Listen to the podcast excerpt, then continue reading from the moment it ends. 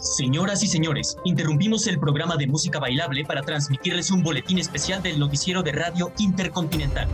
A las 8 menos 20, el profesor Farrell del Observatorio de Mount Jennings, Chicago, Illinois, observó varias explosiones de gas incandescente que tuvieron lugar a intervalos regulares en el planeta Marte. El espectroscopio indica que el gas en cuestión es hidrógeno y que se dirige hacia la Tierra a una velocidad vertiginosa. El profesor Pearson del Observatorio de Princeton confirma las observaciones de Farrell y describe el fenómeno como un chorro de llamaradas azules disparadas por un arma. Volveremos ahora a la música, desde el Salón Meridiano del Hotel Park Plaza en el centro de New York. Señores y señoras, continuando las noticias de nuestro reciente boletín, el Buró Meteorológico Oficial solicitó que los funcionarios de los laboratorios meteorológicos los mantengan al tanto de cualquier disturbio atmosférico en el planeta Marte. Debido a la desacostumbrada naturaleza del fenómeno, hemos concretado una entrevista con el conocido astrónomo Profesor Pearson, que nos brindará mayores informaciones sobre el acontecimiento.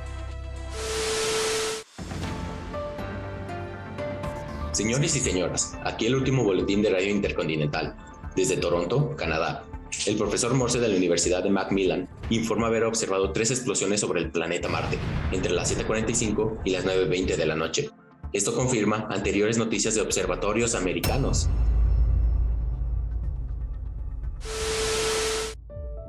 Se informa que a las 8 y 50 un gigantesco objeto en llamas, supuestamente un meteorito, cayó sobre una granja en las proximidades de Grovermill, New Jersey, a 22 millas de Trenton. No cabe duda que el envoltorio de metal es de origen extraterrestre, algo no conocido en la Tierra. La fricción del aparato con la atmósfera de nuestro planeta a veces produce agujeros en los meteoritos. El relámpago en el cielo fue visible dentro de un radio de varios cientos de millas. Acaban de escuchar al general Smith, comandante de la milicia de Trenton. Mientras tanto, iré informando con más detalles sobre la catástrofe de Grover's Mill. Y el estruendo del impacto se oyó hasta la zona a sus órdenes. ¿Puede usted explicarnos qué significa ese rumor sordo que viene desde el objeto? Quizás el enfriamiento desigual de su superficie. ¿Aún cree que se trata de un meteoro, profesor? Ya no sé qué creer. El profesor gira alrededor del objeto para estudiarlo. Ya no sé qué creer. No cabe duda de que el envoltorio de metal es de origen extraterrestre, algo no conocido en la Tierra. La fricción del aparato con la atmósfera de nuestro planeta a veces produce agujeros en los meteoritos. Es un objeto completamente liso y, como ustedes pueden ver, de forma cilíndrica. Un minuto. Algo está pasando. Señoras y señores, esto es aterrador. La parte superior del aparato empezó a desenroscarse, como una tuerca. Debe ser un hueco en su interior. Mientras que el capitán y dos policías avanzan con algo en las manos. El gobernador de New Jersey me solicitó que impusiera la ley marcial en los condados de Mercer y Middlesex hasta Princeton hacia el oeste y Jamesburg hacia el este. Nadie podrá ingresar en esta área salvo con un permiso especial emitido por autoridades oficiales o militares. Ahora puedo verlo. Se trata de un pañuelo blanco atado a un palo. Es una bandera de parlamento. El gobernador de New Jersey me solicitó que impusiera la ley marcial en los condados de Mercer y Middlesex, hasta Princeton hacia el oeste y Jamesburg hacia el este. Nadie podrá ingresar en esta área salvo con un permiso especial emitido por autoridades oficiales o militares. Si es que esas criaturas saben qué significa. Un mínimo de 40 personas, incluyendo seis policías, yacen muertos en un terreno cercano a la aldea de Grover's Mill, sus cuerpos quemados, mutilados e irreconocibles. Ahora se está incendiando todo el campo, los bosques, los graneros, los tanques de gas de los automóviles. Se está expandiendo por todos lados. Se está aproximando. A unas 20 yardas a mi derecha. Cuatro compañías de la milicia están procediendo desde Trenton a Grover Mills y asistirán a la población en la evacuación de los hogares. Gracias. Señoras y señores, acabo de recibir un mensaje por teléfono de Grovers. Esperen un momento. Un mínimo de 40 personas, incluyendo 6 policías, yacen muertos en un terreno cercano a la aldea de Groversmill. Sus cuerpos quemados, mutilados e irreconocibles. Oirán ahora al general Montgomery Smith, comandante de la milicia de Trenton, New Jersey. Un minuto, algo está pasando. Señoras y señores, esto es aterrador. La parte superior del aparato empezó a desenroscarse como una tuerca. Debe estar hueco en su interior.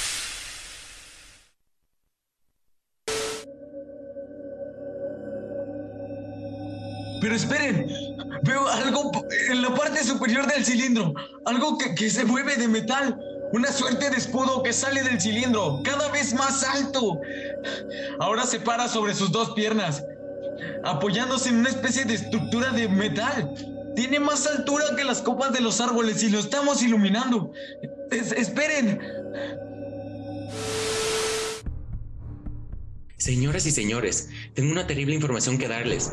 Increíble como parece, tanto las observaciones de la ciencia como la evidencia de los hechos nos obliga a suponer que esas extrañas criaturas que aterrizaron cerca en las granjas de Jersey son la vanguardia de un ejército invasor del planeta Marte. La lucha que tuvo lugar esta noche en Groversmill ha conducido a una de las derrotas más tremendas sufridas por un ejército de nuestra era. Siete mil hombres, armados con rifles y ametralladoras, se lanzaron contra una sola de las máquinas de los invasores marcianos. Hay solo 120 sobrevivientes. El resto yace muerto en la región que se extiende desde Groversmill hasta Palinsorbo.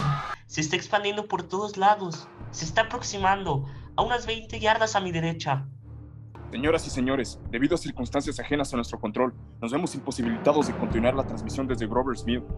Evidentemente hay cierta dificultad en la transmisión. Sin embargo, volveremos allá apenas nos sea posible. Aplastados por los pies metálicos del monstruo o reducidos a cenizas por su letal rayo. El capitán está conferenciando con alguien. No puedo verlo. Ah, sí. Creo que se trata del profesor Pearson.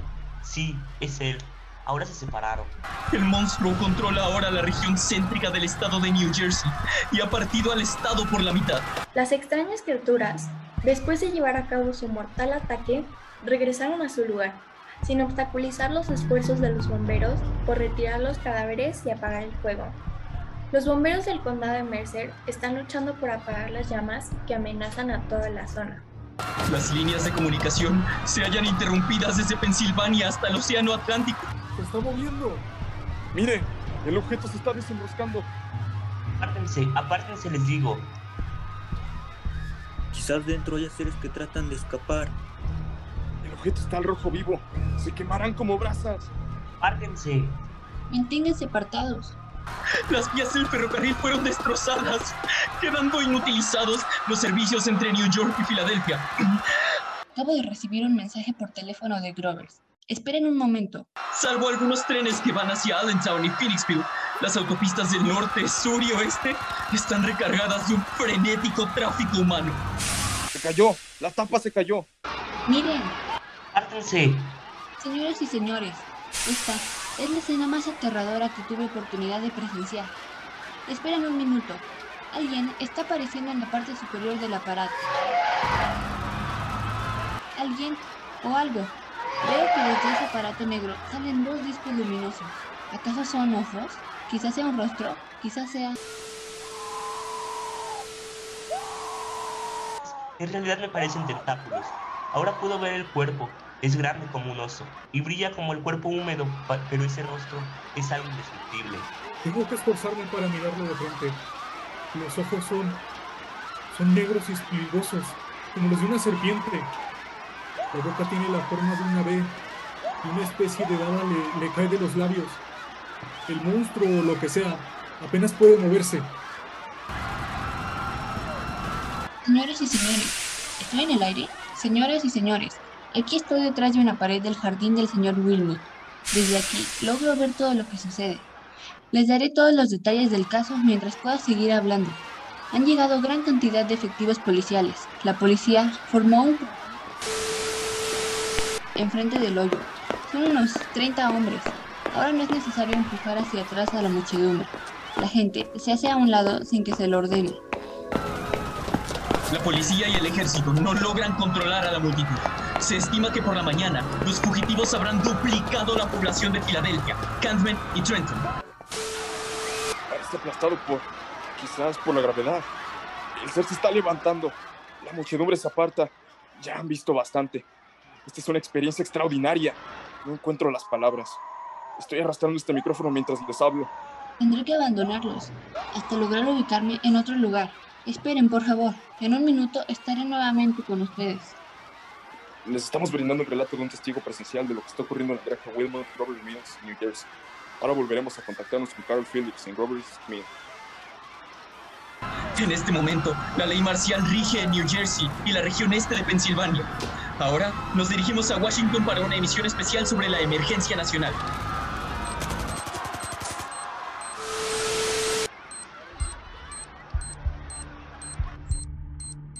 Aquí tenemos un boletín de Baskin Grind, New Jersey. Se ha encontrado un nuevo cilindro similar al primero, sumergido en el pantano, 20 millas al sur de Morristown. Cuerpo del ejército americano se dirige.